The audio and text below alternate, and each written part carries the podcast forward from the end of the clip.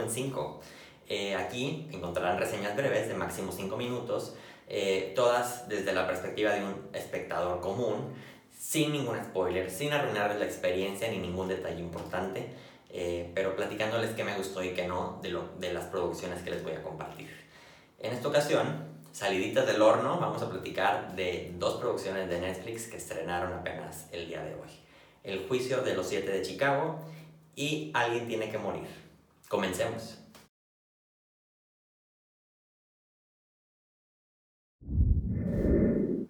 El juicio de los siete de Chicago es una película original de Netflix que nos lleva al final de los años 60, cuando estaba sucediendo la guerra de Vietnam, que esta guerra pues, provocó muchas protestas alrededor de Estados Unidos, eh, que la gente que estaba en contra de la guerra y demás.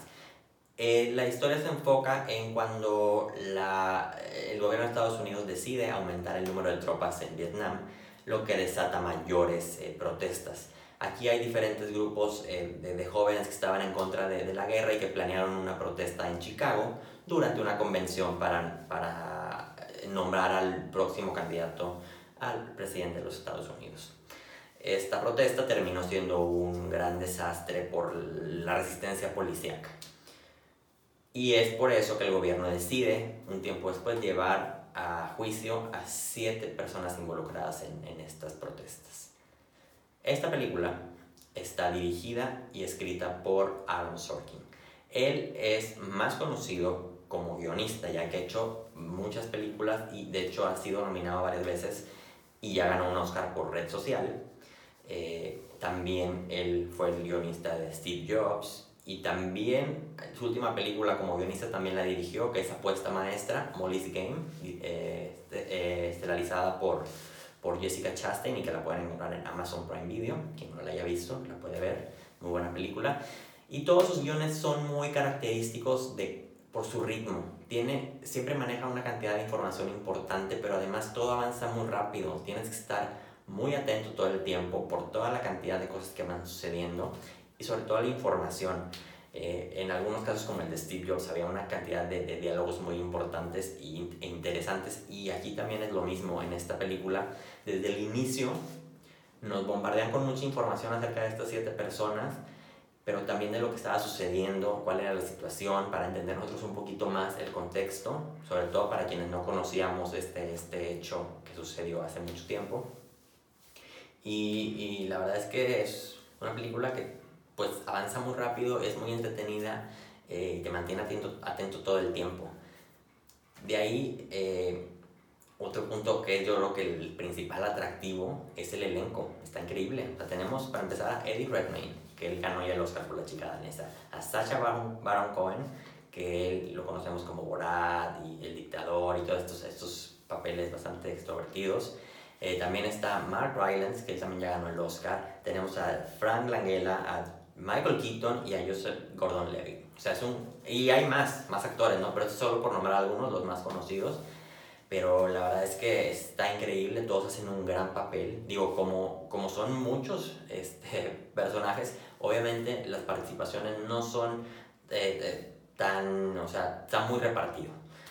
Eh, pero de hecho sí sentí que hay, algunas personas que, que sobresalen un poquito más, pero es más que nada por el estilo de su personaje, no como el de Sasha. Él tiene un personaje que es, es como un hippie, muy extrovertido, muy comunicativo, entonces es, es el, como que lo hace ver o notar un poquito más que algunos otros. Eh, bueno, y el personaje de Matt Rylance, que él es el, abogado, la verdad es que también hace un papel muy bueno y él sí tiene una participación un poquito más consta constante porque él va siguiendo todo el juicio.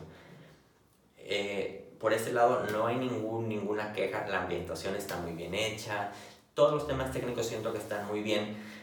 Lo único fue que es un juicio, o fue un juicio que duró mucho, o sea, sí duró yo creo que unos casi cinco meses, seis meses, y aquí lo que vemos en, en la película, vemos solo algunos puntos importantes de todo lo que fue este juicio digo, yo no resentí de que, de que esto, más que cuando ya vi que habían pasado tantos días del juicio y dije, oye, pues qué tanto pasó en todo este tiempo, ¿no? o sea, como que no te informan en la película eh, realmente qué tanto sucedió en todo, todos los días, o sea, de dónde pudieron sacar más información o qué cosas más sacaron, o, o sea, ni, ni siquiera de una manera de resumen. Entonces, ese fue mi único punto débil de la, de la película. De ahí en fuera es muy entretenida, está muy bien hecha. yo estoy seguro que a todo el mundo le va a gustar porque es una película, además, interesante con un tema este, pues de, relevancia en ese momento y que quedó para la historia, ¿no? Eh, eh, mi calificación para el juicio de los siete de Chicago es de 4.3 de 5 y la pueden encontrar en Netflix a partir de ya.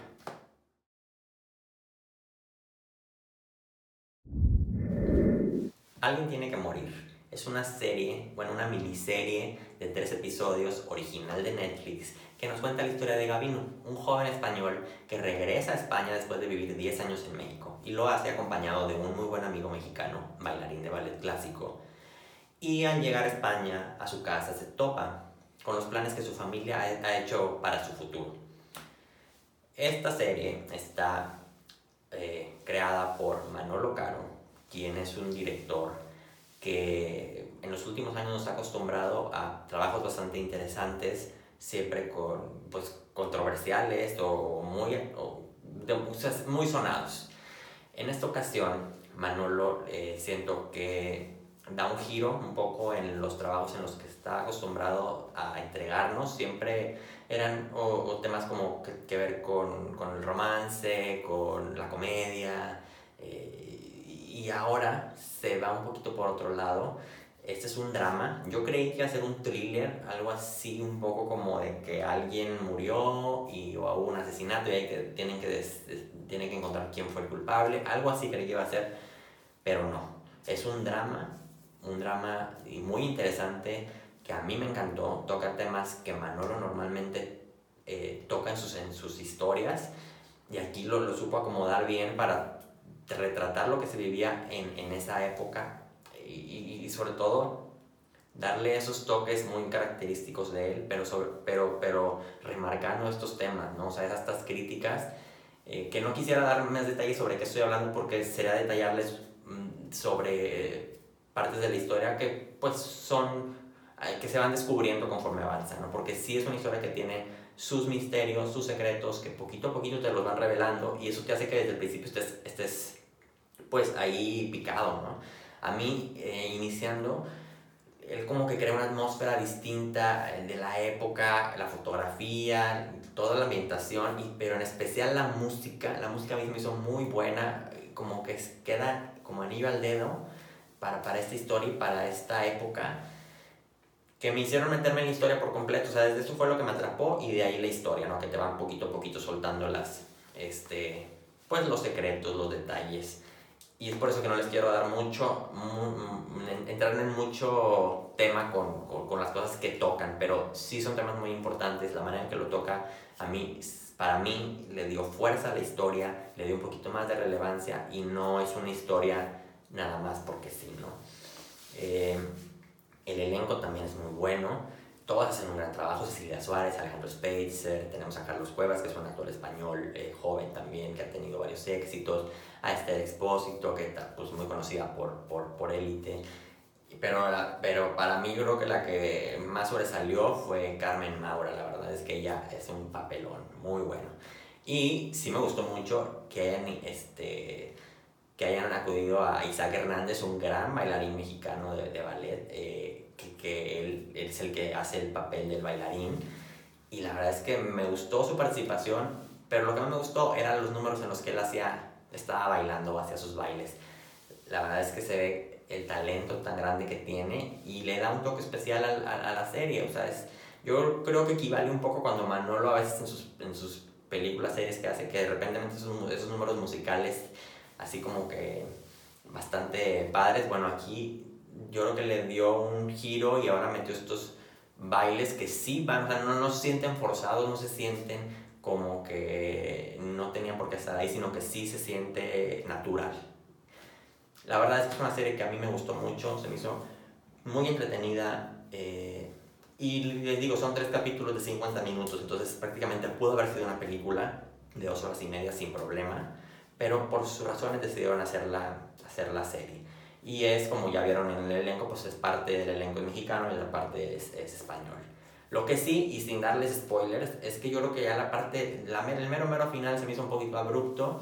Me hubiera gustado como que un poquito, este, un mayor, o sea, como que un poquito, le hubieran dejado un poquito tiempo más para, para, para cerrar mejor, pero no es que haya sido un mal final. La verdad es que es eh, muy bien, ese episodio final es muy bueno.